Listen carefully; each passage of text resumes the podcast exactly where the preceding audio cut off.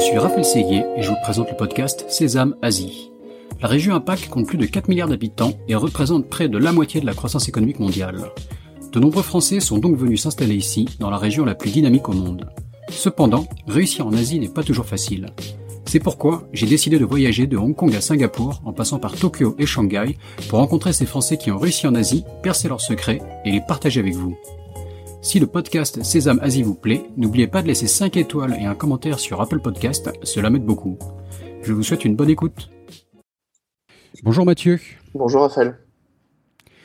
Merci euh, Mathieu Rochette Schneider d'avoir accepté mon invitation sur Sésame Asie. Euh, tu es général manager euh, Chine et Asie du Sud-Est de l'agence 100 degrés, une agence de création et de design.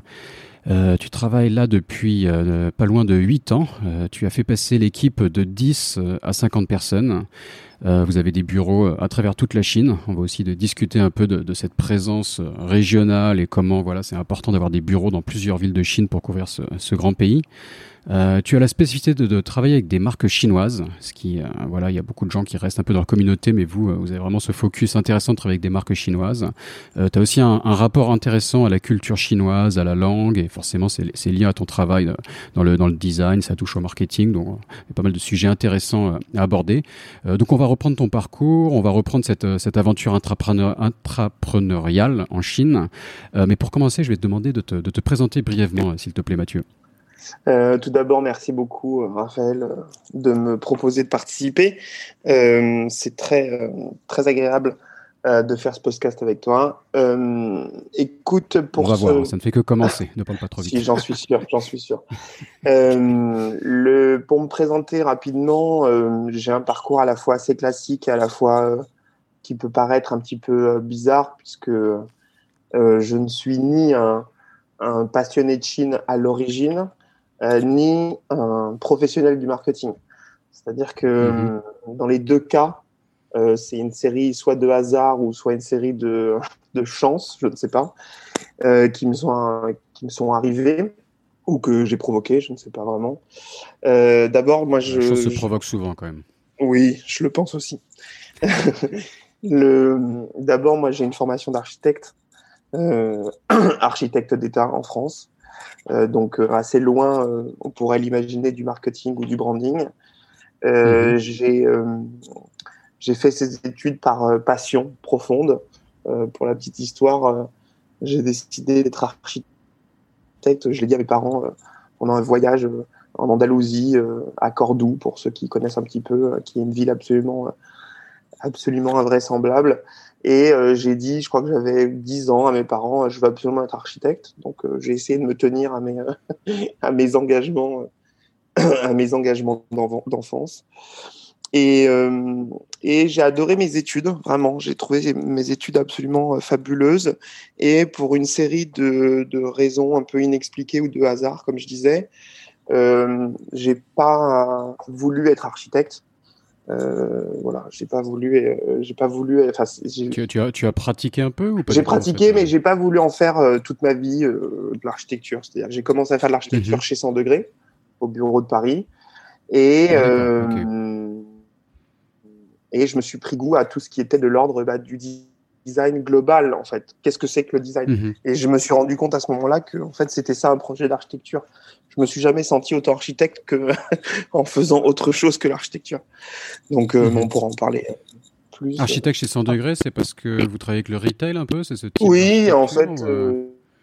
c'est même encore plus plus touchant que ça. Je, enfin, ce qui m'est arrivé, c'est que euh, 100 degrés à Paris euh, déménageait et avait, euh, avait trouvé une magnifique usine en plein dans le 10e arrondissement à réhabiliter entièrement euh, pour, pour faire les nouveaux bureaux, le nouveau siège. Et, euh, et moi, j'avais fait une spécialité dans mon école d'architecture, de architecture et patrimoine. Donc, mmh. tout, tout, tout, ceci faisait écho parfaitement.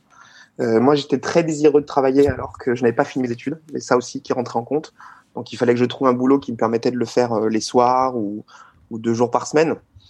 Et David Nitlich, le, le fondateur de 100 degrés, m'a m'a laissé euh, m'a laissé rentrer dans la famille de manière un petit peu plus voilà un peu un peu moins classique que ce que l'on pourrait imaginer. Et euh, la magie a opéré. je, suis jamais... je devais rester trois mois à la base. et ça, c'était il y a 12 ans. Donc voilà. D'accord. Et, redéfinis-nous un peu. Qu'est-ce que donc tout le tout le monde ne connaît pas encore son, son degré. oui, pardon, excuse-moi. Que... Non, non, mais bien sûr, bien sûr. C'était une très belle introduction. 100 degrés, c'est une agence, ce qu'on appelle de design global. Euh, c'est-à-dire qu'on a tous les métiers créatifs au service euh, des marques, euh, des groupes, de temps en temps des particuliers, c'est un peu plus, c'est un peu plus rare, de start-up, etc. C'est-à-dire que le, le, design, la création, sous toutes ses formes, est la meilleure manière, on le pense, de créer de la valeur pour développer un business, une activité, un nouveau marché, etc. Donc on a euh, les, trois pôles historiques euh, de 100 degrés ont toujours été euh, l'image, c'est-à-dire tout ce qui est de l'ordre du, graphisme, du visuel, l'image, tout ce qui est de l'ordre du produit, c'est-à-dire un objet, une bouteille, un flacon, voilà, et tout ce qui est de l'ordre de l'espace, le retail, mm-hmm. le merchandising, et aussi maintenant évidemment l'architecture. Non, j'allais dire que c'est vrai de, de, de, souligner l'importance de travailler avec une, une, une, agence comme la vôtre quand, quand on crée une entreprise, quand on crée un produit. Euh, dans mon expérience, que ce soit au niveau du, design produit, mais ensuite du packaging, de la création d'une marque. Quand on est entrepreneur, de nos jours, souvent on crée une marque quelque part, et, et ensuite euh, d'avoir après tout le, du site internet, avoir euh, après les bons matériaux à mettre sur les réseaux sociaux, et d'avoir travaillé avec plusieurs agences différentes, et parfois des, des, bonnes et des moins bonnes, on va dire. C'est vrai que je ne peux que souligner l'importance d'avoir un bon partenaire. Quoi. Absolument. En fait, c'est de penser que moi, c'est aussi pour ça que je, suis si heureux chez 100 degrés, c'est que j'ai toujours pensé, même avant, en étant un petit peu, on va dire, un bébé de professionnel, c'est que j'ai toujours pensé que la création, sous son sens large, c'est-à-dire qu'est-ce que c'est créer euh, avec sa tête, avec ses mains, etc., est la solution. Euh, moi, je pense profondément à tout problème. C'est-à-dire que si on prend trois cas, comme tu le soulignais très bien, une start-up, euh, une startup, tu as une idée extraordinaire. Mais si tu n'as pas, par exemple, soit le bon nom, euh, soit le bon logo, soit la bonne histoire à raconter, euh, évidemment que ta startup en reste tout à fait exceptionnelle. Mais l'accélération que va te permettre un design, un logo, un bon naming, change, change beaucoup de choses. Ou une bonne idée. Parce que ce qui est fabuleux quand on est une agence comme 100 degrés de cette taille, c'est qu'on peut aussi sur aider notre client sur des sujets euh, qui vont au-delà de la création, trouver une bonne idée euh, euh, de aller sur tel marché en disant telle chose et d'un coup la magie opère. C'est vrai pour une startup, un mhm. grand groupe, un grand groupe qui rachète une nouvelle marque. si tu n'as pas la bonne idée, au-delà de la finance qui va évidemment être nécessaire et qui va accélérer l'activité de ton rachat, mais en plus d'avoir le bon logo, la bonne histoire, le bon positionnement, euh, la bonne boutique, ça change quand même tout. Mhm. Et d'avoir la bonne idée, enfin comme tu dis, ouais, c'est les, les, designers, c'est des créatifs, quoi. Et dans, mon expérience aussi, c'est intéressant, quoi. C'est on travaille un peu avec des artistes. On n'a pas l'habitude dans le monde d'entreprise de travailler avec des artistes. Et euh, moi, j'ai trouvé que de travailler avec des designers, parfois ça sort, parfois ça sort pas, quoi. Parfois j'avais des résultats qui étaient extraordinaires. Hmm. Bah, parfois c'était un peu raté. Et voilà, c'est une, démarche artistique qui est, qui est, un peu déroutante par rapport à ce qu'on fait d'habitude. C'est assez, intéressant. tu as tout à fait raison. Après. Euh, ce qui fait aussi la spécialité de 200 degrés où je me suis euh, euh, très vite retrouvé, c'est que hum, tu nous entendras jamais euh, dire qu'on est des artistes. dire que mhm. et moi c'est quelque mon ressenti. Hein, Bien sûr. non non mais beaucoup d'agences. En tout cas il y a une il y a une fibre artistique quoi chez le designer. Est-ce que c'est des vrais artistes je sais pas mais il y a comme une fibre artistique. Je pense qu'il faut garder une fibre artistique. Par contre il faut justement faire toujours très attention à, ne, se, ne pas se prendre pour un, un artiste parce que c'est à ce moment-là qu'on qu'on peut avoir un danger de se déconnecter justement de notre client. Et l'idée, c'est, euh, nous, on, milite beaucoup sur l'idée de euh, en entrepreneur créatif ou un créatif entrepreneur. Mmh. C'est-à-dire que mmh. avant de, dessiner quelque chose, il faut essayer de comprendre quelle est la problématique business, entrepreneuriale, euh, financière de, de, la personne qui, est en face de toi. Par exemple, mmh, tu, un entrepreneur ou une start-up, s'il doit lancer un logo, euh, c'est pas parce que euh, il veut il veut lancer une fondation. je donne les deux extrêmes, mais par exemple une fondation de groupe type les grands groupes français du luxe.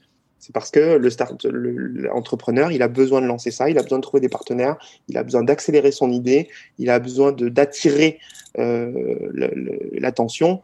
Donc, ce ne sera pas la même chose et il faut le comprendre, je pense. Ça. Mmh, il y a une, obligation de résultat qu'une démarche artistique n'a pas forcément. N'a pas forcément. Par contre, être passionné par l'art, ce qui est mon cas, et d'intégrer euh, qu'est-ce que c'est que la grande histoire de l'art dans ta création, ça, j'en suis persuadé. Ça, c'est mmh absolument. Euh, Ok, ok. Mais reprenons un peu ton, ton, ton arrivée euh, en Chine, comment ça s'est passé? Donc, tu as, travaillé. Bah non, non, mais tu t'es pas excusé. J'ai beaucoup. Tout se passe très bien. dérivé. Est-ce que c'est donc c'est 100 degrés qui t'a fait arriver? Est-ce que tu connais en Chine Est-ce que tu connaissais déjà la Chine? Est-ce que tu as eu un choc culturel en arrivant en Chine, en commençant à travailler? Raconte-nous un peu. Alors, euh, le rapport à la Chine est assez particulier. Euh, d'abord, je n'ai absolument pas entendu parler de la Chine pendant toute mon enfance, euh, pour des raisons, euh, je pense, familiales. C'est-à-dire que mes parents ne parlaient pas d'Asie. Euh, je suis d'une famille, mes parents sont plutôt des intellectuels. et ils ne parlaient pas, on parlait beaucoup de lieux, beaucoup de voyages, mais pas du tout d'Asie, pour une raison que je ne, connais, je ne sais pas. Je pense que c'est vraiment le hasard. C'est-à-dire que je n'en ai jamais entendu parler. que ce soit au mhm. niveau art, au niveau référence culturelle ou esthétique, j'en ai jamais entendu parler. Euh, j'ai commencé à entendre parler beaucoup euh, de la Chine quand je suis arrivé sur 100 degrés à Paris, parce que euh, David et Ellie sont rencontrés en Chine il y a 38 ans, 36 ou 30 donc les, deux directeurs de 100 degrés. Absolument, les deux fondateurs. Et donc mhm. d'un coup, puis il y avait des objets liés à la Chine, à l'agence, notamment par exemple quand je me suis occupé des nouveaux bureaux et qu'il a fallu aménager, transférer beaucoup d'objets qui leur était, euh, qui leur cher, je me suis mis à voir des objets, des objets sur la Chine que je, je l'assume complètement, je n'avais jamais euh, entendu parler. Enfin, les codes esthétiques asiatiques n'étaient pas du tout mon, mon, mon, référent. Euh, alors depuis que j'habite en Chine, je me rends compte qu'en fait, j'ai beaucoup d'œuvres dans, mon, dans mon, panthéon personnel qui étaient très liées à l'Asie, mais qui ne sont pas officiellement lié à l'Asie, notamment en fait la guerre des étoiles. Je me rends compte depuis 8 ans. C'est très étonnant et très très très très, Oui, je sais que c'est très, c'est pas vraiment la référence qu'on attend. Et en fait, euh, oui, il y a beaucoup beaucoup d'œuvres. Je me rends compte. C'est quoi les éléments asiatiques de la guerre des étoiles Ah bah d'abord, il y a beaucoup beaucoup beaucoup de mots qui sont euh, soit japonais, soit soit du, de l'ancien chinois. Et puis tu as beaucoup de mhm. codes esthétiques. Euh, tu as beaucoup de codes esthétiques. Euh, euh, quand tu retrouves les premiers dessins dans les années 70 des artistes qui ont travaillé sur la guerre des étoiles, c'est très étonnant de voir le, nombre de références soit aux samouraïs, soit soit des pour, donc pour la partie japonaise ou des, des impératrices chinoises. C'est très étonnant, très très étonnant. Et pourtant, mhm. je, je, ne sais pas si ça m'a touché ou pas, mais en tout cas, c'est une, une découverte que j'ai fait sur le tard. Et, mhm. euh, et, mon arrivée en Chine, écoute, elle s'est faite pour un premier voyage en 2009-2010. Euh, et c'était un voyage un petit peu préparé à la dernière minute. C'est que euh, Paris, donc David m'a dit, on a, ça commence à bouger en Chine, on a plein de possibilités de projets. Est-ce que tu peux partir la semaine prochaine? Mais toute ma vie a été un petit peu comme ça professionnelle. C'est a toujours été est-ce que tu veux faire quelque chose la semaine prochaine, ce qui est très bien. Euh, donc j'ai commencé, j'ai fait un premier voyage qui m'a beaucoup plu, mais pas du tout dans une perspective euh, j'y habiterai, pas du tout. Mhm. C'était vraiment pour faire des missions. trip quelque part. Oui, puis j'en ai, fait un, un deuxième, un troisième, un quatrième. Euh, chaque voyage était de plus en plus long. Et puis en même temps, je faisais souvent des stops à Dubaï. Euh, parce qu'à cette époque, on, commençait euh, tout doucement aussi le bureau de Dubaï. Donc en fait, j'étais plus dans une, dans une dynamique de voyage et de découverte du monde plutôt que tu, tu, dois faire un stage intensif de compréhension du, de, de, la Chine. Tu vois ce que je veux dire? Par contre, ce qui était très bien, et ça, j'ai eu beaucoup de chance, une fois de plus, ce sera le mot du, euh, le mot du, du, podcast, Mais c'est que c'était d'abord pas structuré à cette époque. Donc, j'avais des surprises à chaque fois. deuxièmement, mhm. il y, en avait, il y avait des, des, projets un peu partout en Chine. Donc, dès le début, je me suis pas du tout enfermé à Shanghai. Je pense que c'est c'est fondamental le rapport que chacun peut avoir avec la Chine, mais en tout cas de ne pas voir qu'une seule partie de la Chine. Et euh, troisièmement, c'était euh, comme c'était des missions, euh, je devais en profiter le plus possible et aussi de manière à, finaliser ou avancer sur un projet. J'avais trois mois, il fallait qu'on ait lancé un chantier, qu'on ait finalisé un design, etc. Concrètement, pour nous illustrer un peu les, projets, tu peux citer un ou deux projets ou le, type de produit sur lequel tu travaillais ou de... Ah oui, bien sûr. Bah, j'ai commencé, j'ai fait beaucoup de voyages avec euh, où je travaillais pour Pernod Ricard. Euh, mhm. C'était très intéressant parce que ça m'a fait découvrir aussi un monde euh, hors Shanghai, de, des, des, lieux de vente d'alcool, etc. en Chine, dans un moment où tout bougeait à une vitesse folle. donc ça, ça m'a aussi beaucoup ça m'a beaucoup, beaucoup appris. Euh, beaucoup appris. Et puis, je pense que quelque chose que j'adorais pendant mes études et que j'ai retrouvé pendant ces premières années d'Asie et de Chine, euh, c'était euh, le côté charrette. C'est-à-dire que pour ceux qui ne le savent pas, mais une charrette dans le monde, dans le langage des études d'archi, c'est que tu dois pas dormir de la nuit, mais qu'il faut que ce soit fini à, à 8 heures du matin, au moment où il faut rendre, il faut rendre euh, ton, ton dossier. Et, euh, mhm. et j'ai adoré voir que en Chine, c'était exactement pareil. C'est-à-dire que je me suis retrouvé euh, soit sur des chantiers, soit avec mes collègues. Bon, il était 22 heures, on avait la nuit pour finir parce que, soit parce qu'il y avait un lancement, soit parce qu'il y avait le début d'un chantier le lendemain à 8 heures, et il fallait, il fallait finir. Et, mhm. euh, ouais, c'est un concept chinois aussi. Hein. Je crois que ça se dit ah, ah oui, je crois qu'il y, a un mot pour dire. Euh, ouais, absolument. il y a un toute la nuit. Quoi. Et, et j'ai adoré, pardon, j'ai adoré me retrouver dans des, bah, dans cette ambiance euh, que, qui m'était si, si familière et que j'adorais déjà à l'époque. Alors je ne devrais pas le dire, mhm. mais ça m'arrive encore après toutes ces années de faire ça. Beaucoup moins, je rassure je te rassure et je rassure les gens qui nous écoutent que bah, c'est plutôt les, gens qui travaillent pour vous moi qui, doivent s'inquiéter non non non c'est euh, mais euh, mais les, clients au moins sont, satisfaits on va dire que c'est le principal oui oui je pense qu'ils sont très satisfaits puis c'est que c'est aussi une histoire de de courage mutualisé c'est-à-dire que mes équipes j'adore mes équipes pour ça pas que pour ça mais entre autres et je pense mhm qu'ils apprécient aussi euh, mon courage pour ça. C'est que si quelque chose nous tombe, une bonne ou mauvaise nouvelle à, 20 heures et que euh, malheureusement ou heureusement, parce que des, très souvent c'est plutôt une bonne nouvelle aussi. Ce n'est pas que des bonnes nouvelles d'être euh, dans charrette.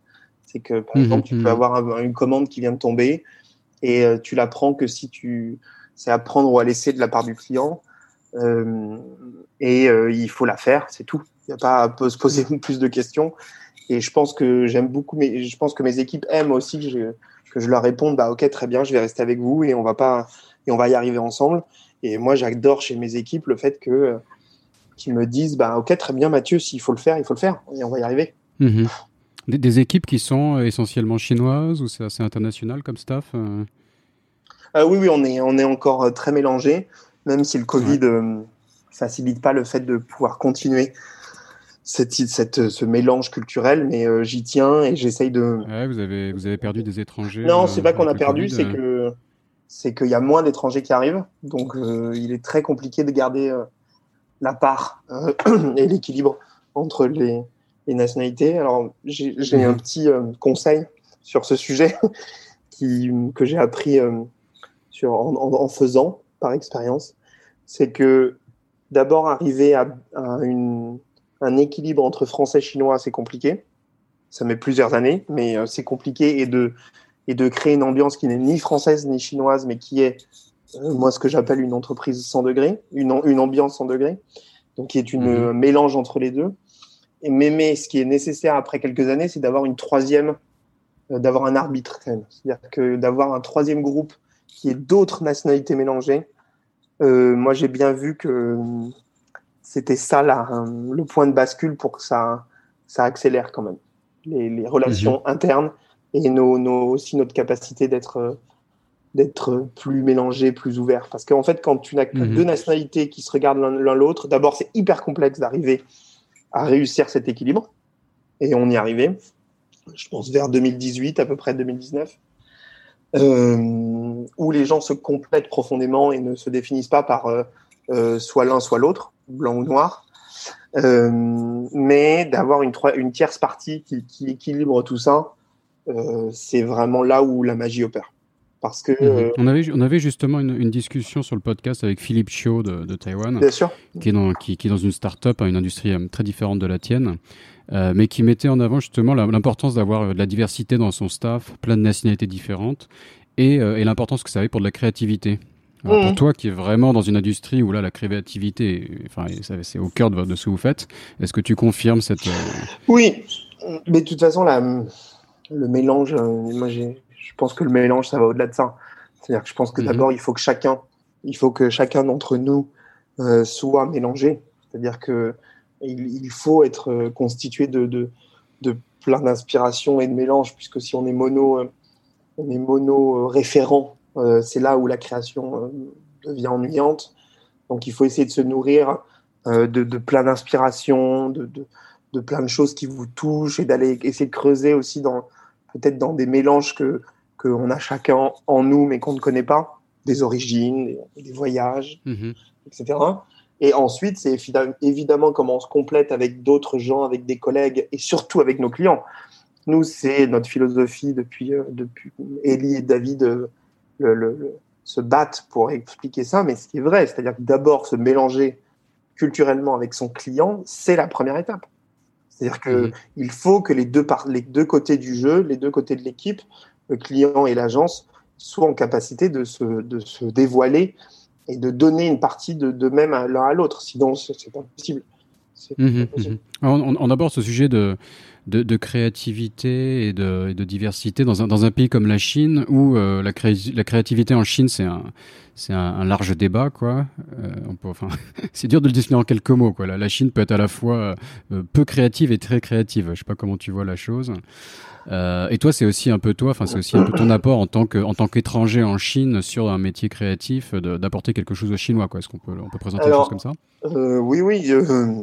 Alors là, c'est effectivement, là, on en, on en a pour plusieurs heures. beaucoup de sujets. Là. Je pense qu'on pourrait, on pourrait dire, c'est bon, on sur l'heure qui suit, on, se focalise là-dessus, on pourrait aussi. Mais Absolument. Euh, alors, euh, premièrement, je ne pense pas que euh, la créativité soit un débat ou un sujet particulier en Chine.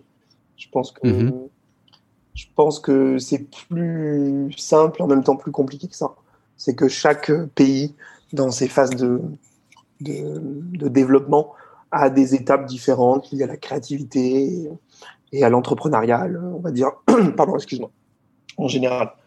Euh, donc, je pense que le fait, la question de savoir s'il y a de la créativité en Chine, c'est vraiment un débat qui n'a plus lieu d'être, puisque d'abord, il y en a eu, il y en a, euh, depuis des millénaires et aujourd'hui par milliers, il y a des créations passionnantes. Donc pour moi, mhm.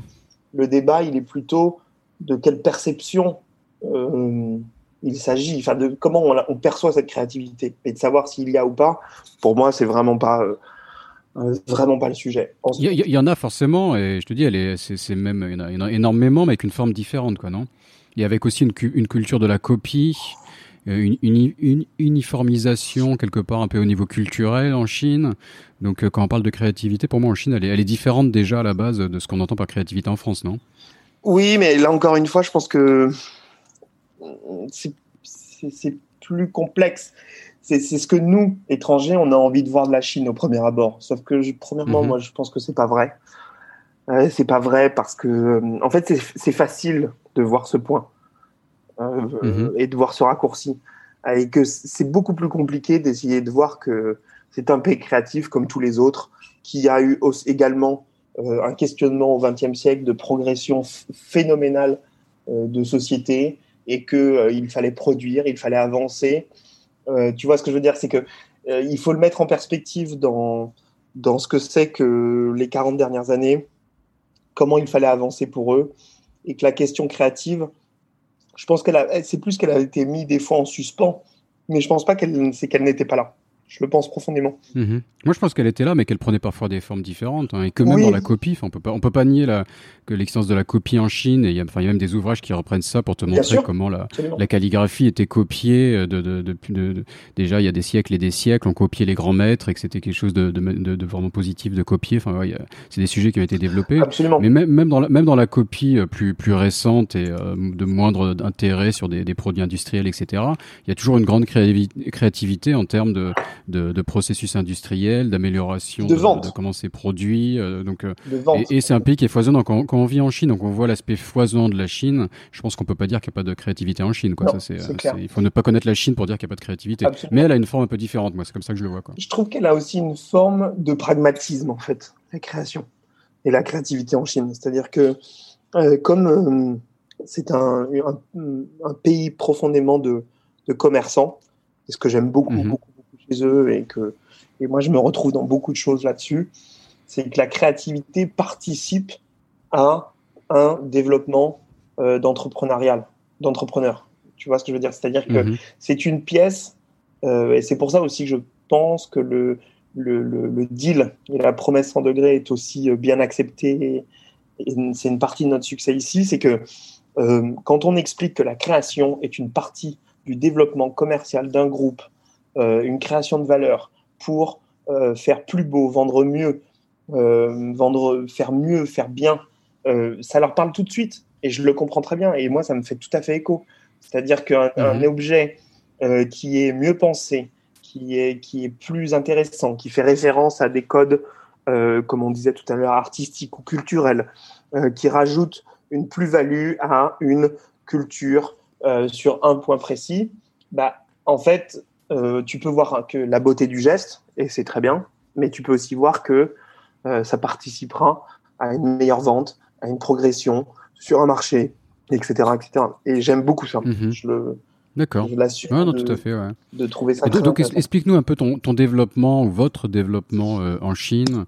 Et, euh, et l'ouverture de bureaux, euh, c'est quoi? C'est des clients qui vous ont demandé d'avoir. Vous avez, vous avez quoi? Vous avez, cinq bureaux sur la sur la, sur la Chine, redis-nous. Par rapport à. C'est des clients qui vous ont demandé cette couverture et quelle est ton analyse? Est-ce que c'est voilà Non, pas du tout. C'est que en fait, quand je suis arrivé, alors quand je, parle de mon arrivée définitive, hein, il y a 8 ans, mhm. euh, nous, la promesse, qui était déjà le cas, qui était euh, ce que l'on a formulé par euh, Created in China, l'idée que, que la, Chine a des, a des merveilles créatives, de référence, de savoir-faire à révéler, et que mhm. cette idée peut être faite euh, avec des étrangers, en apportant une French touch, en, en, se mélangeant, en, voilà, en, rajoutant une étape à ce Created in China, qui est évidemment une référence au Made in China, euh, non dissimulé.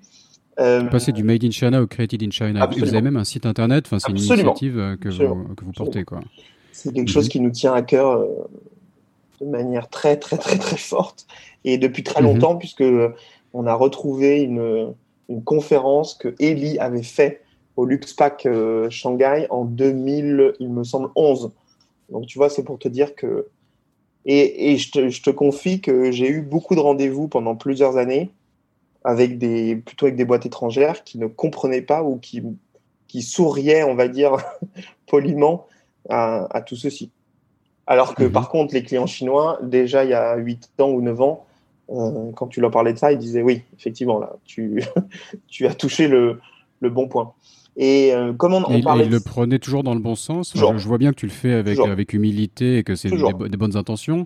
Mais les Chinois, avec parfois leur fierté et euh, parfois, enfin aussi de l'ingérence étrangère en Chine, et Alors, c'est un point... plus mal vécu, on va dire, de nos jours. Non, c'est toujours pas. Il n'y a jamais eu d'incompréhension là-dessus. Ça me fait très plaisir ta question parce que parce que je pense que d'abord, on l'a toujours fait de manière extrêmement respectueuse. Vraiment, mhm. euh, on, on l'a jamais fait de manière, on va vous apprendre quelque chose. On l'a toujours fait de manière euh, à la fois respectueuse et à la fois très euh, fière de ce qu'on était nous. C'est-à-dire que euh, moi, je n'ai jamais prétendu à mes clients chinois pouvoir leur apprendre quoi que ce soit sur leur propre culture. Par contre, ce que j'ai toujours mis en avant, c'est que nous, français, nous avions un passé et une histoire et une culture et une obsession de la réinterprétation de notre propre culture, ce qui est vrai, c'est-à-dire que c'est typiquement français, cette, cette, cette réinterprétation permanente, ce travail sur la culture comme une, comme une marque d'ailleurs. Il hein. ne euh, faut jamais oublier que le premier, on considère que l'un des premiers êtres humains à avoir inventé ce que c'était que se, se marketer, c'était quand même euh, Louis XIV. Et je le pense profondément. Mm-hmm. Je pense qu'il y a une, culture de, de, de, du, la, de, la, culture du marketing, sans faire une redondance, euh, et ce que j'ai toujours dit à nos clients chinois, c'est que moi, je, jamais je ne me, je ne me prétendrais ou j'oserais leur dire comment, euh, comment réinterpréter, ou même ça va au-delà de ça, c'est comment être fier de leur culture. Jamais. Par contre, je leur ai toujours mhm. proposé que notre savoir-faire français euh, et nos, nos, nos, nos, outils et notre manière de faire avec notre propre culture, s'ils ils acceptaient qu'on touche un petit peu à la leur, eh ben, je me tenais à leur disposition, on se tenait à leur disposition pour le mhm. faire avec eux. Et que je pense que c'est là où ça fonctionne et ça fait écho à notre discussion d'avant par rapport au mélange. C'est-à-dire la question, c'est pas de faire, de toucher à la culture de quelqu'un. C'est la question, c'est comment utiliser ta propre culture et tes propres référents pour réinterpréter celle de l'autre. Mais, euh, mais c'est de mhm. manière très modeste et je on n'a jamais forcé à personne et c'est pour ça que je pense que la magie a pris. Si j'irais juste un peu ma question concrètement, comment, comment est-ce que tu travailles donc avec ces clients chinois? Et est-ce que tu as dû un peu ajuster ta manière de travailler au fur et à mesure pour justement comprendre comment tu pouvais les compléter au mieux quoi? Peut-être les, les, endroits où, voilà, où, où tu avais le plus à leur apporter Je pense que d'abord c'est beaucoup de temps, beaucoup, beaucoup de temps. Euh, il faut vraiment pas, euh, il faut vraiment pas être, euh, être avare de son temps. Euh, mhm. C'est-à-dire qu'il faut visiter beaucoup de lieux, euh, leurs outils de production, passer du temps avec eux. Euh, c'est ça qui est aussi fabuleux en Chine. Je ne me lasse pas après toutes ces années, c'est que c'est qu'une après-midi ou un dîner vaut vaut des fois des centaines d'heures de de, de, de, brainstorming marketing. Vraiment, je, je le mhm. pense mhm. profondément. C'est-à-dire que et puis ils ont cette cette, cette chaleur humaine une fois qu'ils te font confiance et cette, cette, ce don de sa propre euh, histoire qui est fabuleuse. C'est-à-dire qu'un chairman mmh. chinois qui est d'un groupe qui a, qui a monté lui-même, euh, qui il a peut-être que lui il a 70 ans, j'en ai, on en a beaucoup autour de nous comme ça, au fin fond d'une province euh, euh, du centre de la Chine. si le courant passe, tu vas pouvoir rester une journée plus la soirée à visiter euh, toutes ses anciennes usines, ses usines actuelles, où est-ce qu'il a grandi, euh, qu'est-ce qu'il produit, ses, ses, ses fabricants, euh, sa famille, sa femme, ses enfants, la future génération. Enfin, tu vois ce que je veux dire, c'est que et ça en une journée. Alors après, il faut passer la première, le premier test de confiance, mais mais une fois une journée passée comme ça, si tu veux, d'abord tu te sens boosté par une confiance qui a aussi un effet multiplicateur pour, son pour ton travail. Et en mhm. plus, euh, tu apprends des, des, centaines de choses. Moi, j'ai tellement appris de faire tous ces voyages, tellement, tellement, tellement, tellement, tellement. Euh, parce, que, bah, parce que tu vois des couleurs, tu vois des formes, tu comprends des choses, tu, tu, tu comprends beaucoup de choses aussi sur ce pays en le pratiquant. C'est pas, pas une nouveauté, mhm. mais euh, c'est pas en restant chez toi à Shanghai dans les concessions françaises, clairement, même si tu apprends aussi beaucoup de choses, mais c'est pas là où tu vas apprendre des choses. Il faut en être très, très conscient par rapport à, à se confronter aux marques. Et c'est aussi. ce n'est qu'une partie de la Chine. Ce n'est qu'une partie de la Chine. comment, comment tu travailles avec la Chine dans son intégralité? Est-ce qu'il y a des, est-ce qu'il y a des différences régionales que tu peux euh, synthétiser tu vois, comment, comment, Avec vos différents bureaux, je reviens à ma question un peu pratique. Mais bon, parfois, on, avait parfois les éditeurs aussi des questions, des, des, des, des, solutions pratiques les intéressent aussi. Est-ce que je dois ouvrir des bureaux euh, à Chengdu, à Guangzhou tu vois enfin, Quels sont les points stratégiques euh, Comment couvrir la Chine quelque part? Alors, par rapport Désolé de, de, rabaisser. Non, non, bien sûr. Non, non, mais c'est un très bon point parce que c'est la, la, base préoccupation matérielle, le, débat. La réponse est tout à fait répond aussi à la question. Mais le, mais le côté culturel de la Chine, enfin, bon, ça devient un stéréotype, mais on le répétera jamais assez que la, Chine est vaste avec quand même une certaine diversité, quoi. Enfin, je trouve qu'il y a les deux, quoi. Justement, je parle d'uniformisation, ça a été la force de la Chine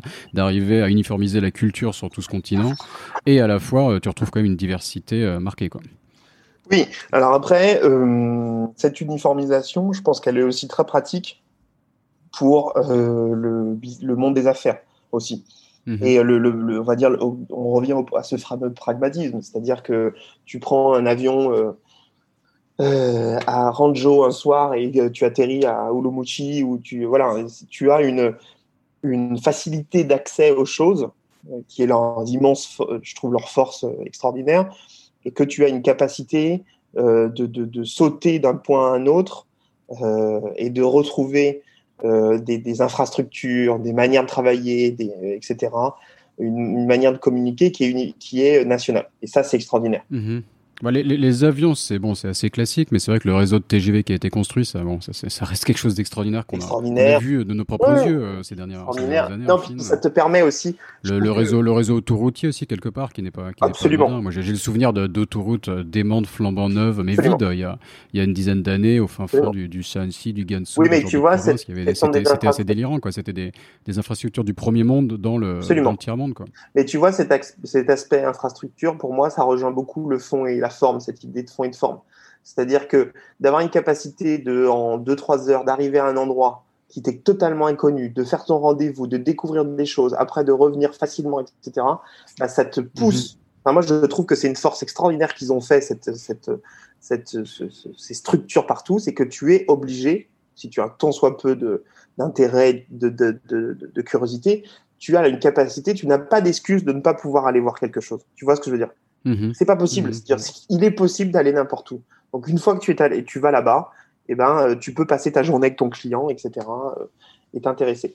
Juste pour, euh, pour rebondir à ce que, ce que tu disais, c'est que la question des bureaux, elle s'est faite de manière très naturelle et en même temps de manière.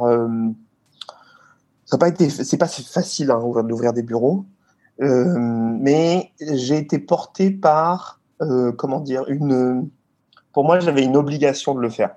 On, a toujours expliqué, et on a commencé par Shanghai, que euh, on allait aider à incarner voilà ce created in China.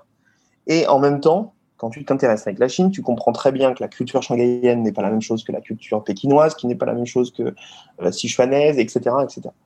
Donc, j'avais en permanence dans, dans, les mains, on va dire, euh, cette idée de, de marteler euh, le, China Pride, le Created in China, etc. Et en même temps, euh, je rencontrais des clients qui me disaient, mais tu sais, euh, si tu veux vraiment t'intéresser à justement à cette idée de Created in China, c'est pas la même chose l'esthétique, les codes culturels, la manière de travailler d'un point à un autre. Donc je me suis dit, on n'a pas vraiment de choix en fait. On ne peut pas continuer à expliquer quelque chose si nous-mêmes on ne fait pas l'effort d'être encore plus local que local. Euh, donc, mhm. en fait, c'est arrivé euh, à la fois naturellement, mais aussi un peu par obligation. Donc, j'ai commencé mhm, par, euh, par Pékin, ensuite Canton, ensuite Chengdu, et ensuite Shenzhen. Et d'abord, avoir des équipes locales avec, bah, pour certains lieux, le dialecte local, c'est évident. On sait très bien que, que, que c'est nécessaire et que voilà, il n'y a, a, pas de, y a pas de, y a pas de photo, y a pas photo là-dessus. Mais c'est surtout, c'est ce que te transmettent aussi tes équipes. Quand tu arrives pour un rendez-vous à 200 km de Chengdu, euh, d'abord, tu vas être encore dans du plus local que Chengdu, donc euh, il va falloir euh, aussi un petit peu comprendre quelque chose. Donc là, on va dire au, fin fond de la Chine, quoi, pour être clair, à 200 km de Chengdu, c'est là. Bah, j'y suis allé il y a peu de temps pour, du, pour une marque de Baijiu, tu vois. C'est 250 km. Non, mais 250 km de, de Chengdu. Euh, mhm si tu veux, d'abord. Donc le, le baijiu, c'est cet alcool, euh, l'alcool chinois euh, qui terrifie euh, tous les businessmen étrangers. non, j'en rajoute trop, j'en fais trop. Ah, moi, ça me terrifie plus, mais oui, ça, il y en a que ça terrifie encore. Et non, mais quand tu arrives et tu vois, quand tu fais ce jump en fait intellectuel, parce que c'est un jump intellectuel. Euh, d'abord, euh, t'es pas, pas chinois, moi je suis pas chinois, euh, j'habite à Shanghai, d'abord tu arrives à Chengdu, ensuite tu arrives à 250 km de Chengdu, etc. Si tu n'as pas, premièrement, des équipes pour te... C'est une forme de coaching, hein, c'est pas autre chose, hein, de coaching par rapport à comprendre en 2-3 heures où est-ce que tu es, de quoi il s'agit, qu'est-ce que, dans quoi tu te lances, etc. Plus une vraie confiance en tes équipes et, troisièmement, une vraie curiosité, c'est-à-dire qu'il faut te pousser. Moi, je suis un Wikipédia addict depuis euh, euh, de nombreuses années. Ça se, Il y a des gens qui, sont contre et qui vont te dire que c'est de la culture de bas étage. Moi, je suis un, je suis un Wikipédia addict parce que euh, j'adore, avec mes équipes, quand on est sur le chemin du, d'un rendez-vous dans un, dans un taxi, je leur pose deux, trois questions, ils me répondent. En même temps, je regarde sur Wikipédia. Alors, je dis, encore une fois, on est vraiment en train de parler de la culture pour les nuls, là. Mais mhm. euh, c'est un début, si tu veux. C'est un début de se, de se mettre dans une perspective en permanence que euh, ton esprit doit, c'est comme un muscle, c'est-à-dire qu'il doit être en capacité de faire un effort et de comprendre, d'avaler des choses rapidement. Euh, j'aimerais beaucoup, bien évidemment que j'aimerais pouvoir passer 20 euh, heures, 30 heures, une semaine avec un seul client. Malheureusement, je ne peux pas, je peux pas, je peux pas mhm. le faire, mais D'accord. Et justement, tu as commencé à aborder le, le, sujet des clients chinois, voire même très chinois de ce que je comprends là, quand tu parles du Baijiu dans la région de Chengdu. Euh, pourquoi Enfin, comment ça s'est passé? Depuis le début Vous avez cet âge de travailler avec des clients chinois? Toujours. D'accord.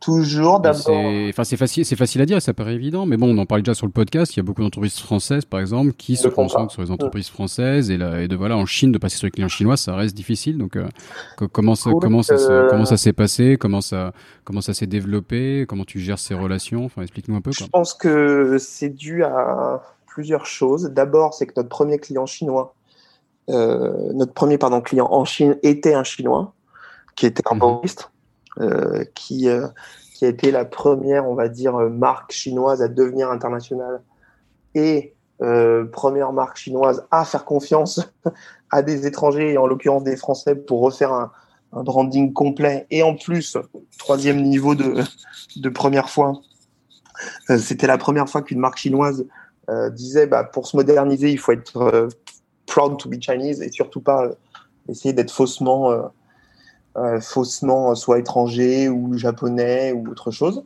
Donc, mhm. on a eu trois premières fois en un. Ils assumaient leur identité chinoise. Qui, oui, et puis on a eu, on a vécu trois premières fois en un coup, donc. Donc, si tu veux, on était tout de suite dans le bain et je pense que pour Elie et David, c'était quelque chose qu'ils ont toujours, toujours, toujours cru, qui a toujours été leur philosophie, cette idée de, de travailler avec euh, des locaux, euh, dans le sens où euh, il y a tellement plus de choses à se à s'apprendre mutuellement avec une, une, boîte chinoise locale qui a jamais vu d'étrangers. Et nous, de la même manière, nous, l'étranger, on n'a jamais vu une boîte locale qui fait tel, tel produit, telle activité. Il y avait tellement plus, mhm. plus, de choses à comprendre, apprendre, s'enrichir, que ça allait nous rendre plus, plus, plus compétents, que toute cette aventure allait être plus intéressante et que surtout, euh, sans vouloir être très euh, pragmatique, mais qu'il y a beaucoup plus de business dans cette direction qu'une autre. Enfin, il faut en être conscient. Mhm. Hein. Mhm, des marques de Baijiu, il y en a euh, des milliers. voilà. D'accord, mais donc c'est quelque chose de nouveau quoi, parce qu'on connaît la, fierté chinoise et qui ne fait que se que se développer sur la, la scène internationale. Mais à la fois en Chine, c'est vrai que jusqu'à présent, il y a beaucoup de marques, ou même de petites entreprises, hein, qui, se, qui se prétendent un peu étrangères sur leur identité. identité mais euh, Ou pour prendre une PME, c'est classique d'avoir une adresse à New York ou je ne sais où pour faire, faire genre on est étrangère, que quand on regarde, c'est une entreprise 100% chinoise. Et encore une fois. C'est euh, quelque chose de, de, nouveau quelque part et qui. Voilà, qui sans vouloir être. un euh, processus en cours. Je suis tout à fait. Je comprends ce que tu veux dire, mais sans vouloir. Il mhm. faut pas le prendre mal. Je pense que c'est c'est ce que nous, on a envie de voir d'eux. Mais c'est pas le cas. C'est-à-dire qu'en en fait, on va. Ah non, mais si tu veux, c'est qu'on va retenir qu'on en a vu quelques-unes. On en a vu 100, comme tu dis, qui ont une adresse à New York. Mais ce qu'on se rend pas compte, mhm. c'est que tu en as 2000 à côté qui n'ont pas du tout d'agence à New York. Donc en fait. Ah oui, bien sûr, bien sûr. c'est comme le Baijiu. Non, mais c'est un très bon exemple. Oui, mais c'est un très bon exemple, le Baijiu, si tu veux. On, va, on se dit, mm. euh, oh, c'est étonnant, tu as vu, les Chinois ont, font, ont plus en plus de vin rouge, achètent du vin rouge au fond du, des, des, domaines de vin français en Chine. Ok, mhm. mais en fait, je crois que le ratio, c'est 1 pour 1000 vis-à-vis du nombre d'entreprises dans le Baijiu classique. Donc en fait, mhm. euh, on est en train de parler de, de, de, comportements ou de, choses que l'on veut voir nous. C'est la, la, partie apparente de l'iceberg. Mais c'est une goutte dans un Le reste de l'iceberg n'étant pas. Exactement, dans un immense océan. Tu vois, c'est comme on est, mhm. on est très euh, connu et reconnu en cosmétique. Si tu veux des marques euh, des marques euh, de cosmétiques chinoises qui utilisent un nom euh, français ou, ou voilà, qui, qui n'assument pas le côté leur, leur aspect chinois, c'est un pour mille, voire un pour des fois même un million dans certaines régions. Donc, Mhm. Ouais, j'entends ce que tu dis. Après, moi, je vis à Taïwan où euh, à peu près 9, 9 personnes sur 10 euh, dans les jeunes générations utilisent un nom anglais, quoi. Ou le nom anglais, vraiment. Euh, c'est surprenant quand on croise quelqu'un qui se présente avec son nom chinois à Taïwan. Oui. C'est presque surprenant. Mais il faut le. Il y, a quelque chose, il y a quelque chose quand même dans la, dans la culture, quand même. je, t'entends, quoi. C'est vrai qu'il faut bien souligner que on, on, on voit ce qu'on a envie de voir souvent aussi, que la Chine est tellement vaste voilà, que c'est peut-être partie de l'ensemble, quoi. Je pense qu'en fait, la question de euh, westerniser les choses, euh, c'est d'abord pas du tout, euh, faut le prendre comme une, comme plutôt comme un hommage souvent. C'est-à-dire, c'est parce qu'ils ont envie d'avancer, tu vois ce que je veux dire, et qu'ils se disent, ah bah, en étant international, ça va aller plus vite, donc c'est plutôt touchant. Moi, j'ai toujours trouvé ça plutôt touchant. Mhm. et deuxièmement, je pense qu'il faut arriver à lire entre les lignes. Moi, j'ai déjà eu des rendez-vous avec euh, des chairman ou des groupes qui effectivement avaient un nom qui était euh, euh, westernisant, mais qui en fait, si tu veux, leur rêve profond, ultime, était qu'on leur réalise une marque, mais ultra, ultra chinoise, ultra China Pride, et que mhm. c'était plus un moment de déclic, tu vois ce que je veux dire? C'était plus un, à quel moment, le cheminement dans lequel ils étaient. Ça mhm. nous est beaucoup arrivé, alors que c'était vraiment pas parti mal barré. je pourrais pas dire les noms, parce qu'ils sont devenus très connus maintenant. Euh, que des marques soient venues nous voir il y a 8 ans, voire plus, en, nous deux, avec des noms, les noms western qui n'étaient pas possibles du tout, parce que ça racontait pas la bonne chose, parce que c'était pas, beau, pas beau, parce que. Mais pour, pour l'erreur, elle venait d'où? C'est parce que ils voulaient révéler leur, euh, leur, leur, leur, Chine, leur aspect chinois, mais qu'ils ne trouvaient pas la bonne manière, et que comme ils ne trouvaient pas la bonne manière, la solution la plus facile avait été de prendre un nom western. Tu vois ce que je veux dire? Mhm, Oui, tout à fait. Et, à, l'inverse, les erreurs de marques étrangères qui ont pris des mauvais noms chinois sont, euh, sont assez courants. Exactement. J'ai eu la chance de travailler pour Peugeot, qui est un exemple assez connu. Absolument. Euh, en, je vais pas dire à quoi ça ressemble en chinois, mais ça ressemble à un mot qui est pas très, pas très joli. Non, non, mais Surtout dans le sud, avec la prononciation, ça fait, ça fait rire les gens. Et je regardais un peu le sujet tout à l'heure, je, ouais, je, connaissais pas l'exemple de KFC aussi, où il paraît que leur, slogan, la finger leaking, leaking good, était, c'était traduisait en chinois par manger ses propres doigts, voilà. comme ça. Donc, euh, ils ont retiré leur slogan. Donc voilà, il y a pas de, ça va dans les deux sens, quoi, l'incompréhension culturelle. Je pense que ça va dans les deux sens, et c'est aussi une question de, de rencontre et de aussi sentir le moment. Si tu veux, c'est que tu as un mhm. moment.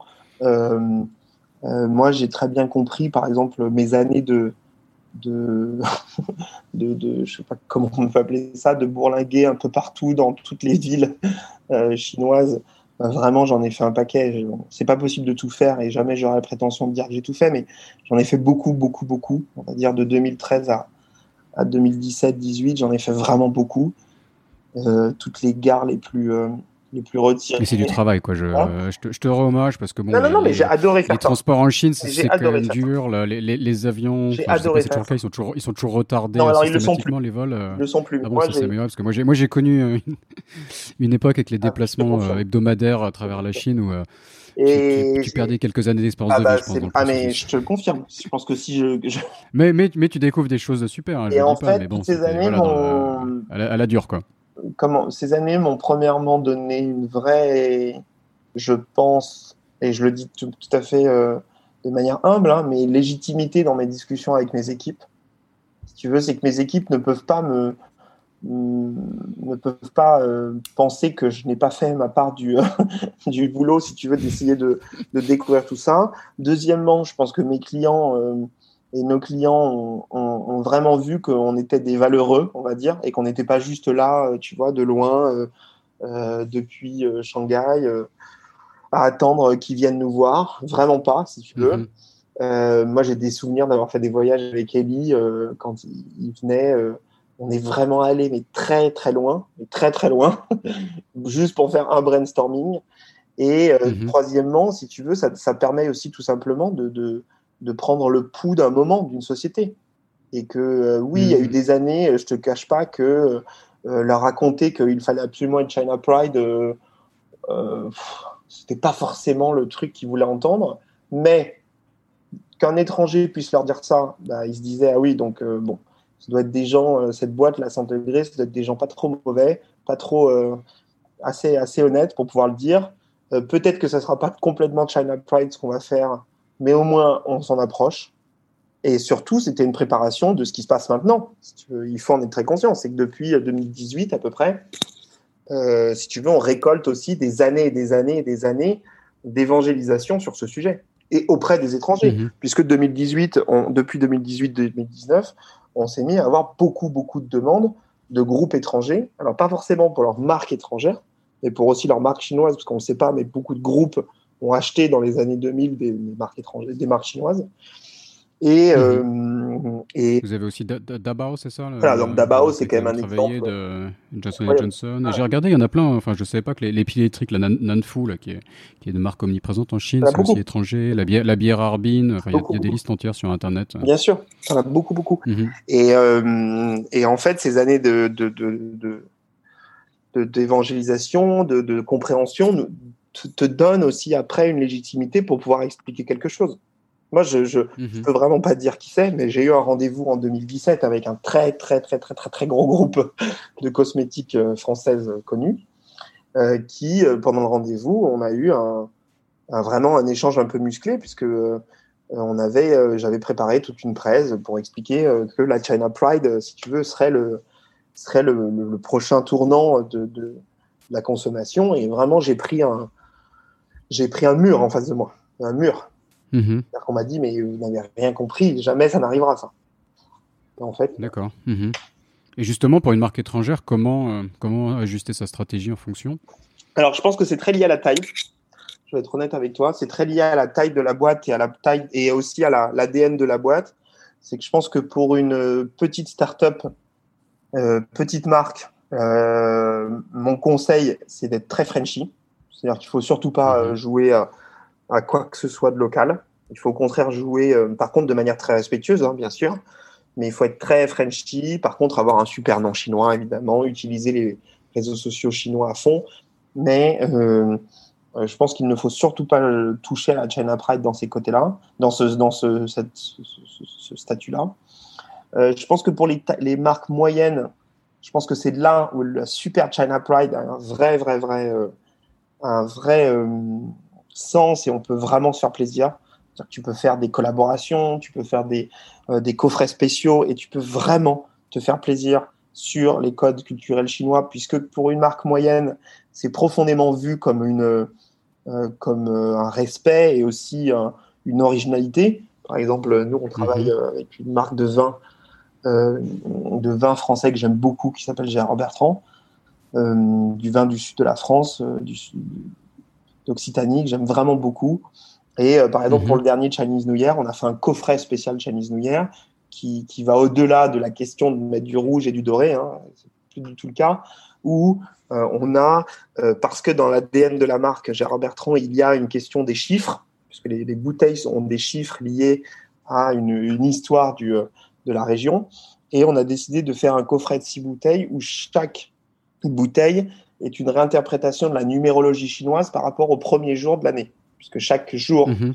au début de l'année a toute une. C'est limite kabbalistique hein, dans la culture chinoise. Euh, on ne le sait pas vraiment nous, mais euh, c'est très très poussé. Chaque, chaque, chaque jour a un chiffre, etc.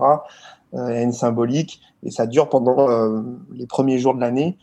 Et on a fait un coffret qui est un mélange entre les chiffres, on va dire, et la symbolique médiévale de l'Occitanie, avec la numérologie chinoise du début de l'année.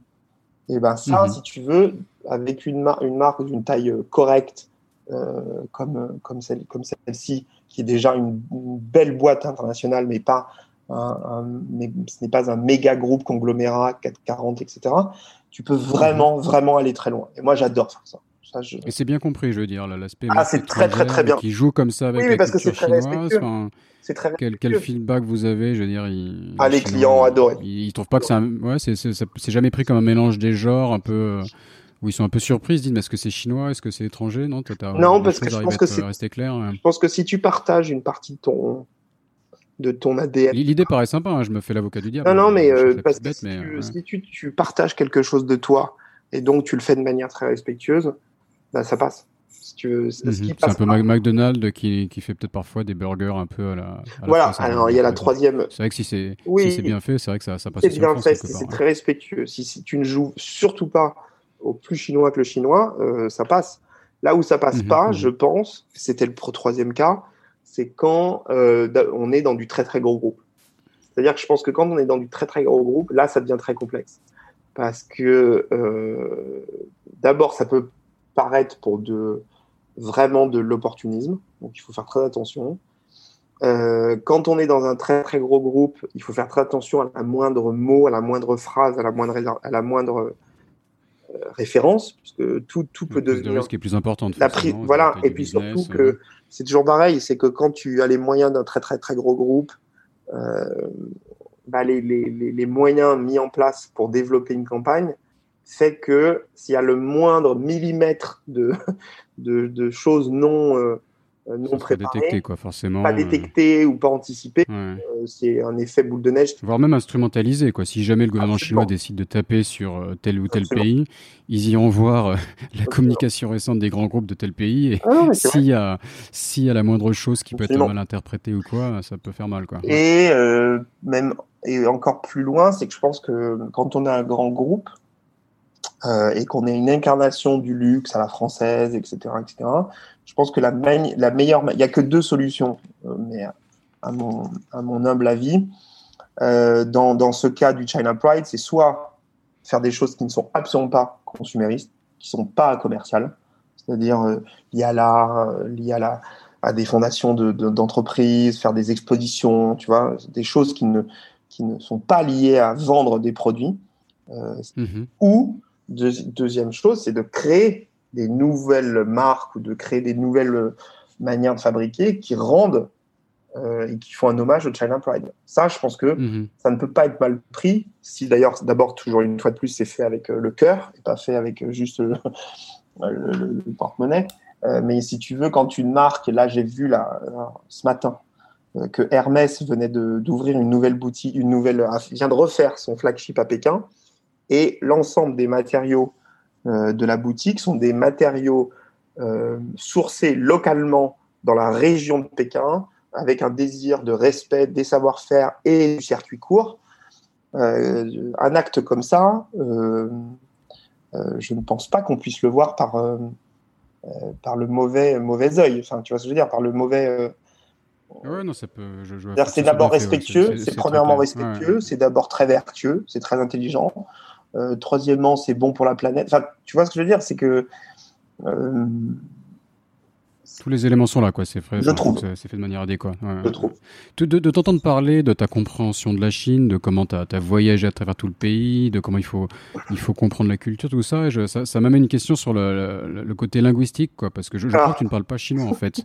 Donc c'est non, mais c'est une question importante parce que bon, le parler chinois en Chine, c'est important. Et un peu, enfin, tu, tu travailles vraiment avec les Chinois plus que la, la moyenne des, Il y a des gens qui parlent couramment chinois et qui travaillent beaucoup moins avec les Chinois que toi. Donc je, je pose pas ça de manière du tout négative c'est justement que ça m'intéresse de comprendre comment tu fais. Donc, euh, décris-nous un peu ton rapport à la langue chinoise et comment, euh, voilà, comment tu travailles. Euh, Très difficile cette question. D'un point de vue professionnel, comment ça se gère Comment te répondre simplement?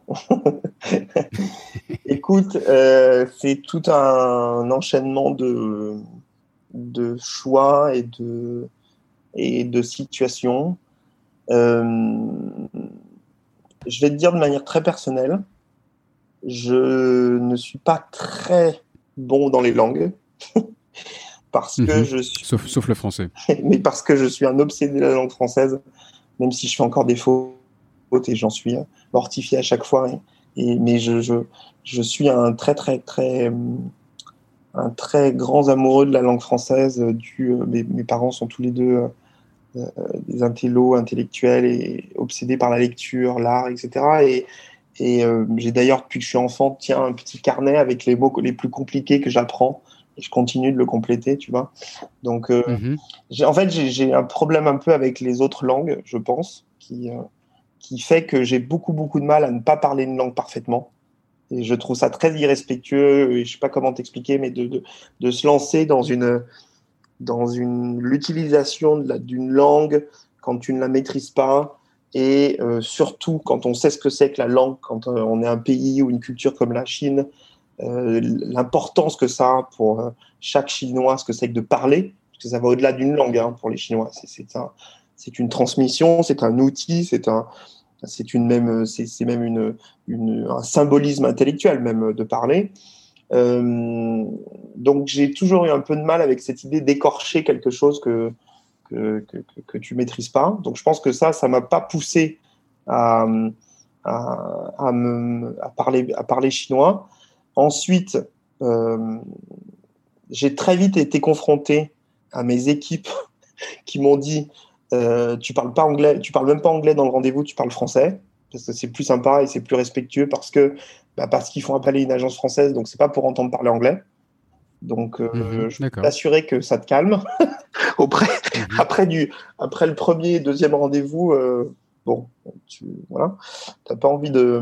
Et puis de manière très euh, péremptoire, donc t'as pas envie de, de retenter l'expérience une deuxième fois.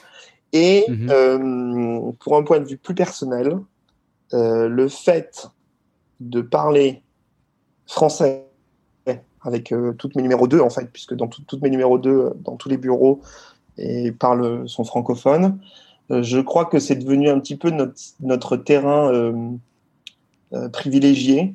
et c'est devenu un petit peu notre, notre zone intouchable vis-à-vis du client qui est en face de nous. Moi, ça me permet de rester extrêmement à l'aise et dans mon jus et de dire ce que je peux, je peux, je peux dire. Euh, je pense que pour mes numéros 2, elles sont hyper heureuses de pouvoir avoir aussi ce terrain pour elles avec moi. Euh, ça me permet, et je l'assume. elles apprécient de, pratiquer le, français. Je pense que c'est plus qu'apprécier, c'est qu'en fait, c'est notre, notre petit monde. Euh, après, mhm. moi, je dois remplir le boulot de trouver les idées, finaliser le deal, etc. Elle, elle doit trouver le boulot qui est essayer de canaliser toutes les idées qui partent de mon côté, du client chinois. Euh, et que chacun, moi je, je pense que le, le peuple et la, la, société chinoise est beaucoup, beaucoup dans le rôle de chacun. Et que chacun doit avoir un rôle et, et rester dans ce rôle de manière évidemment pas du tout euh, aveugle, hein, mais euh, voilà, un rôle. Mm-hmm. Et je sais, pour l'avoir compris, que euh, mes, mes équipes aiment mon rôle comme il est et je n'ai pas du tout envie de les bousculer et d'aller au-delà de ça. Et mes clients adorent ce rôle du, du Frenchie. Ils, adoraient, ils adorent quand Eli vient de France et qu'il est le super Frenchie, le Loban du Loban. tu comprends ce que je veux dire C'est que il, faut être ce qu'on attend de toi. Je le pense profondément. Euh, mmh, mmh. Non, et de, de, de, parler chinois en Chine, c'est une chose importante et, passionnante aussi. Quoi, mais, euh, non, mais par contre. quelque part, on peut, être on peut être mis dans des, postures un peu euh, compliquées parfois parce qu'on on n'est pas, on, on, sera jamais chinois. Et, en fait, c'était ça aussi. Et parfois, ça, je, je, je, peux voir ce que tu veux dire aussi. C'est-à-dire qu'en fait. De rester dans son rôle, etc., je, je, vois ce que tu veux dire. Je, je ne me voyais pas essayer de jouer un rôle que, que, que je ne pourrais jamais avoir euh, dû à peut-être ma personnalité, mais aussi dû à euh, ce que propose 100 degrés. 100 degrés ne mhm. propose pas d'être plus chinois que le chinois. 100 degrés propose d'être un, on va dire un, accélérateur, un catalyseur, un, révélateur euh, de quelque chose qui est propre à leur culture, mais avec notre manière. Et en fait, donc, dû à toutes ces raisons, je n'arrivais pas, et je n'arrive pas, si tu veux, à euh, essayer de passer pour, euh, pour, euh, pour, oui, pour, pour être encore plus chinois que, que, que, que, mes interlocuteurs. Mhm. Et donc, mhm. on est, dans, une, dans une balance et un respect mutuel qui passe par des formes de respect qui peuvent paraître bizarroïdes parce qu'on se dit la langue, bah, c'est peut-être pas la manière. Mais en tout cas, nous, la balance et le, la magie fonctionnent de cette manière.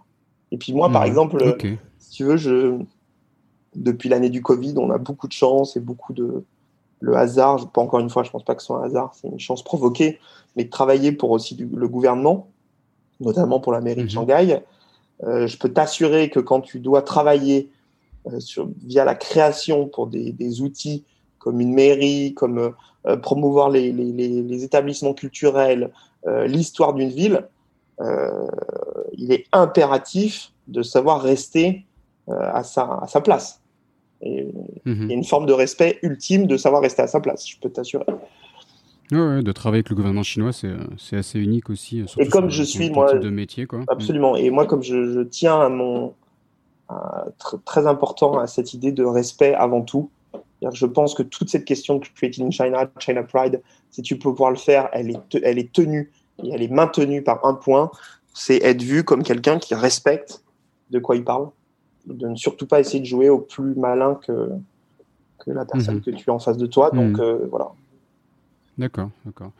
On, se rapproche de la fin de l'épisode, ah. donc j'aimerais aborder un ou deux sujets euh, récurrents. Euh, qui bah, on en fera un deuxième, t'inquiète pas. Je sens qu'il y a du, il y, a, matière.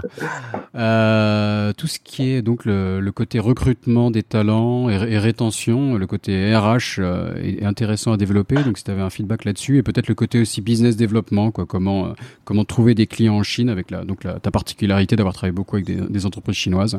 Donc peut-être pour pour commencer à conclure, abordons ces deux sujets, si tu veux bien. Écoute, euh, je vais commencer par le deuxième. Euh, trouver des clients chinois, euh, c'est un peu lié à ce que notre discussion précédente. Hein. C'est beaucoup de confiance en tes équipes. Je pense vraiment que ça, il n'y a pas d'autre solution. premièrement. Deuxièmement, c'est beaucoup d'énergie. C'est-à-dire qu'il faut être euh, valeureux à tout niveau, avoir des valeurs, mais aussi être valeureux dans le sens courageux. C'est-à-dire qu'il ne faut pas avoir peur de prendre un avion, euh, le dernier avion pour, euh, pour, pour Kunming qui part à 23 heures et qui, qui parce que, bah parce que l'agenda du chairman donc, que tu espérais de rencontrer depuis des mois et des mois bah, vient de se libérer pour demain matin 8h30. Donc voilà. Mhm. Il n'y a pas de. La, Chine, c'est ça souvent, ouais, des, choses à la dernière minute. et puis, c'est pas, et puis c'est pas le moment quand tu l'attendais depuis euh, six mois de pouvoir le rencontrer, de dire euh, euh, ah ben non, demain matin, je peux pas, j'ai un café. c'est pas, pas vraiment le moment.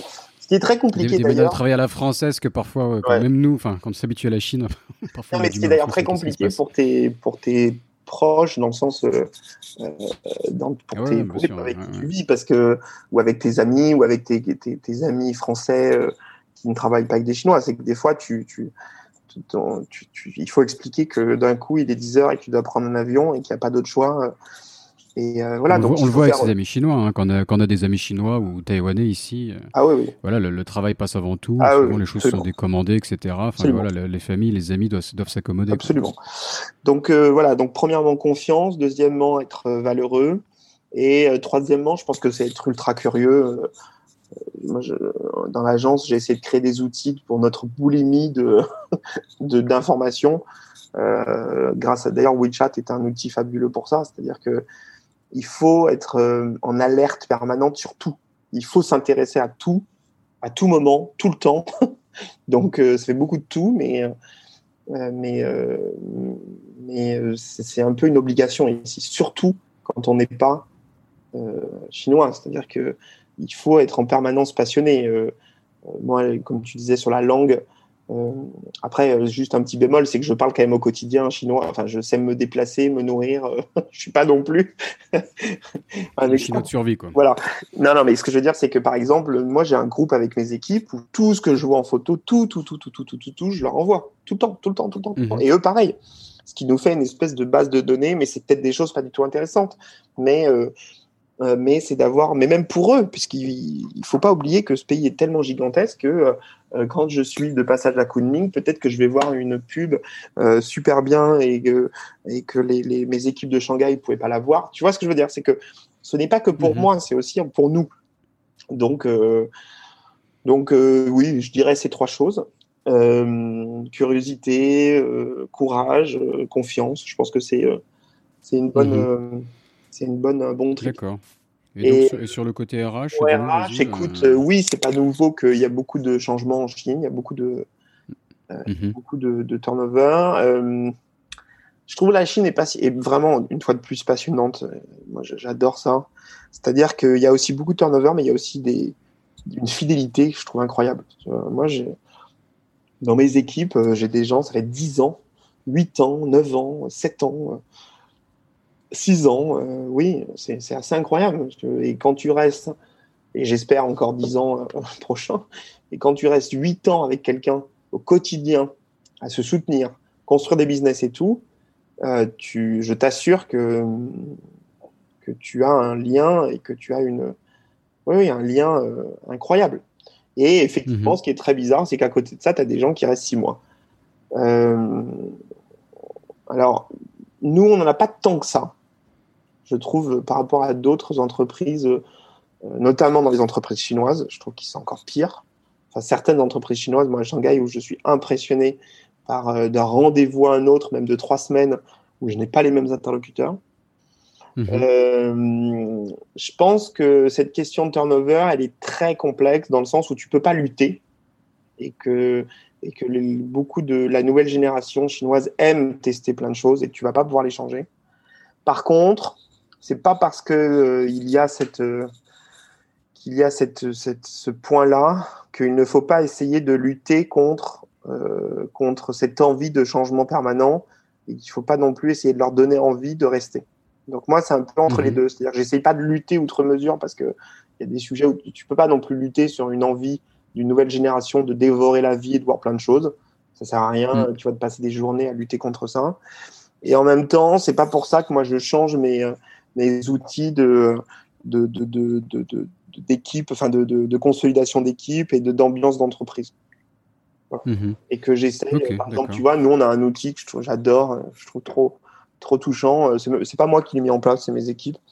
C'est qu'une fois toutes les deux semaines, ils, euh, ils, se font une présentation à eux-mêmes, entre eux, euh, où ils se présentent un sujet de leur boulot, et, mais qui est aussi révélateur d'une passion qu'ils ont personnelle. Mhm. et je trouve ça super touchant. Super touchant. D'accord, ok. Super touchant. c'est un, bon. Et je et c'est pas moi qui les aurais demandé de le faire. Euh, hmm. bah, c'est encore mieux, c'est organique, quoi. Hmm. Et moi, par exemple, là, ils m'ont demandé, j'ai accepté, je, je, te, on fera une autre interview euh, alors que j'aurais fait le premier, mais ils m'ont demandé de faire des cours sur la culture française. ça va être compliqué, mhm. mais, mais même les Français me l'ont demandé. C'est-à-dire qu'il faut que je prenne un point, un point précis et que je tienne pendant une ou deux heures dessus. Et ils m'ont demandé de, commencer par la question des styles. Qu'est-ce que c'est qu'un ah, styles? Donc je te dis pas. Donc on fera une interview quand je t'en aurai fait plusieurs et je te dirai la catastrophe. Donc il faut que je. Non, non, mais... Non, non, mais je, pour redévelopper le style français. Euh, non, mais je comprends. tu vois, par exemple, c'est une française qui me l'a soufflé. Et après, moi qui me l'ont, qui me l'ont beaucoup, beaucoup euh, poussé mais qui m'ont dit, c'est mhm. vrai que la question des styles, qu'est-ce que c'est que le baroque, qu'est-ce que c'est que euh, le, enfin, tu vois, le rococo, etc. Euh, D'abord, ça nous aiderait à comprendre pour des prêts, pour des, pour des briefs, etc. Et puis en plus, euh, encore une fois, c'est toujours pareil, on en revient toujours au même, au, même deal. C'est-à-dire que si tu nous partages des choses, bah, nous, on sera, on sera encore plus à l'aise pour partager des choses sur, la, sur notre culture. Ah, c'est donnant-donnant. Ouais. Absolument. On va, on va conclure avec la, la question signature du podcast. Est-ce que tu as une, une, astuce à partager aux auditeurs euh, ou une manière de synthétiser sa, ta pensée sur comment, euh, comment hacker la Chine? Euh, La confiance, sans aucun doute. D'accord. Un mot. Sans, aucun sans, sans hésiter, un mot, la confiance. Sans aucun mhm. doute. D'accord. Tu peux développer un peu ou on s'arrête là-dessus? Ça serait bah, bien que la réponse soit un mot, au moins ça marque les esprits. La confiance. non, mais je pense que c'est. Je pense qu'il faut absolument faire confiance euh, à ses équipes. Euh, mhm. Dans le sens où euh, il faut se laisser porter sur certains sujets. Pas sur tout, mais il faut arriver à faire confiance, sinon bah, sinon, on n'est absolument pas libre au quotidien de se laisser aller pour faire des projets, pour aller conquérir un client, un marché. Euh, si on n'a pas confiance, tout devient, euh, euh, tu vois ce que je veux dire, tout devient un effort et tout devient même une souffrance. Donc ça, c'est pas possible. Et en même temps, se confiance en soi-même, c'est-à-dire que même si moi je suis quelqu'un qui doute beaucoup, parce que voilà, le doute fait partie de ma manière aussi de travailler, mais avoir confiance dans ses choix ou dans ses perspectives, c'est très important. Euh, d'abord parce que des équipes, euh, on le sait très bien, le rôle de hiérarchie, la hiérarchie en Chine fait que quand ils sentent que le, le, le, le patron bah, n'a pas confiance, c'est très compliqué quand même. Donc il faut avoir confiance mhm. en soi et il faut avoir confiance en, ses, en, en comment dire, en la direction et, le chemin, on trouvera quel chemin prendre, mais la direction auquel il faut aller. Vois, moi, quand je me suis lancé dans, euh, depuis deux ans et qu'il faut qu'on qu'on puisse changer le, marché du Baijiu de la même manière que l'on a changé le marché de la cosmétique depuis 10 ans en Chine, parce que c'est sans, sans, sans, problème, sans, sans, manque de modestie, mais c'est le cas. 100 degrés a changé le marché de la cosmétique en Chine.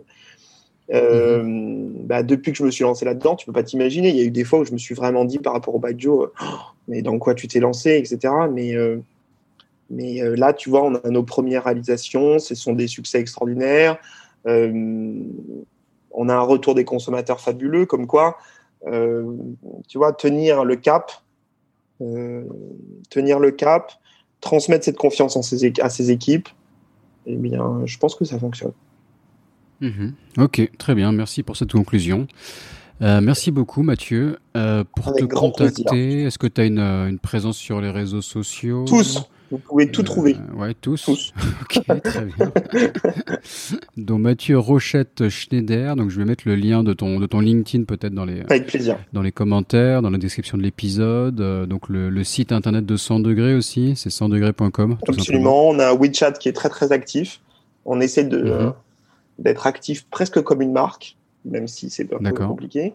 Et euh, mhm. évidemment, on n'en a pas parlé, mais euh, je suis à la disposition de tout le monde pour tout pour tout projet ou tout, euh, tout travail à faire sur mes autres euh, fonctions qui sont membre euh, du bureau de la CCI France-Chine et coprésident des Jeff. Et ces deux associations ou deux entités, on va dire, qui me tiennent énormément à cœur et qui sont totalement bénévoles. Et si toute personne qui, écoute ce podcast a envie de faire des projets avec ces deux entités, l'institution France-Chine, je suis avec grande, grand, grand plaisir disponible.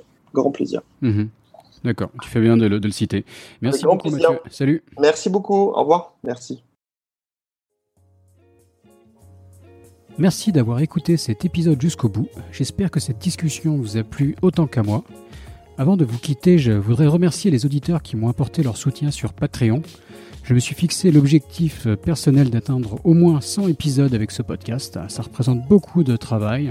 Donc si vous aimez ces si ce podcast vous apprend des choses et que vous voulez le soutenir, vous pouvez me donner un coup de pouce sur patreon.com, patreon, P-A-T-R-E-O-N patreon.com slash Le lien est dans la description de l'épisode. Et sinon, n'hésitez pas à m'envoyer un petit message de soutien.